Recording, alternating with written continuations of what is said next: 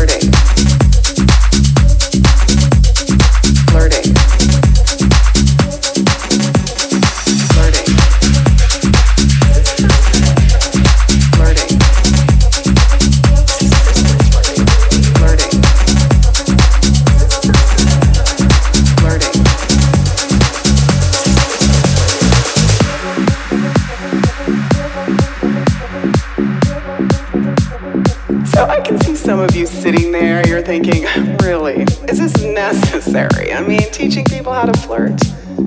Yes, yes it is. I went to the cities of London, New York, Paris, and Stockholm. And I found there were six things that they all had in common. Six ways that they could signal they were flirting and understood when someone was flirting with them. so the last of the flirting signs is the most important. Can anyone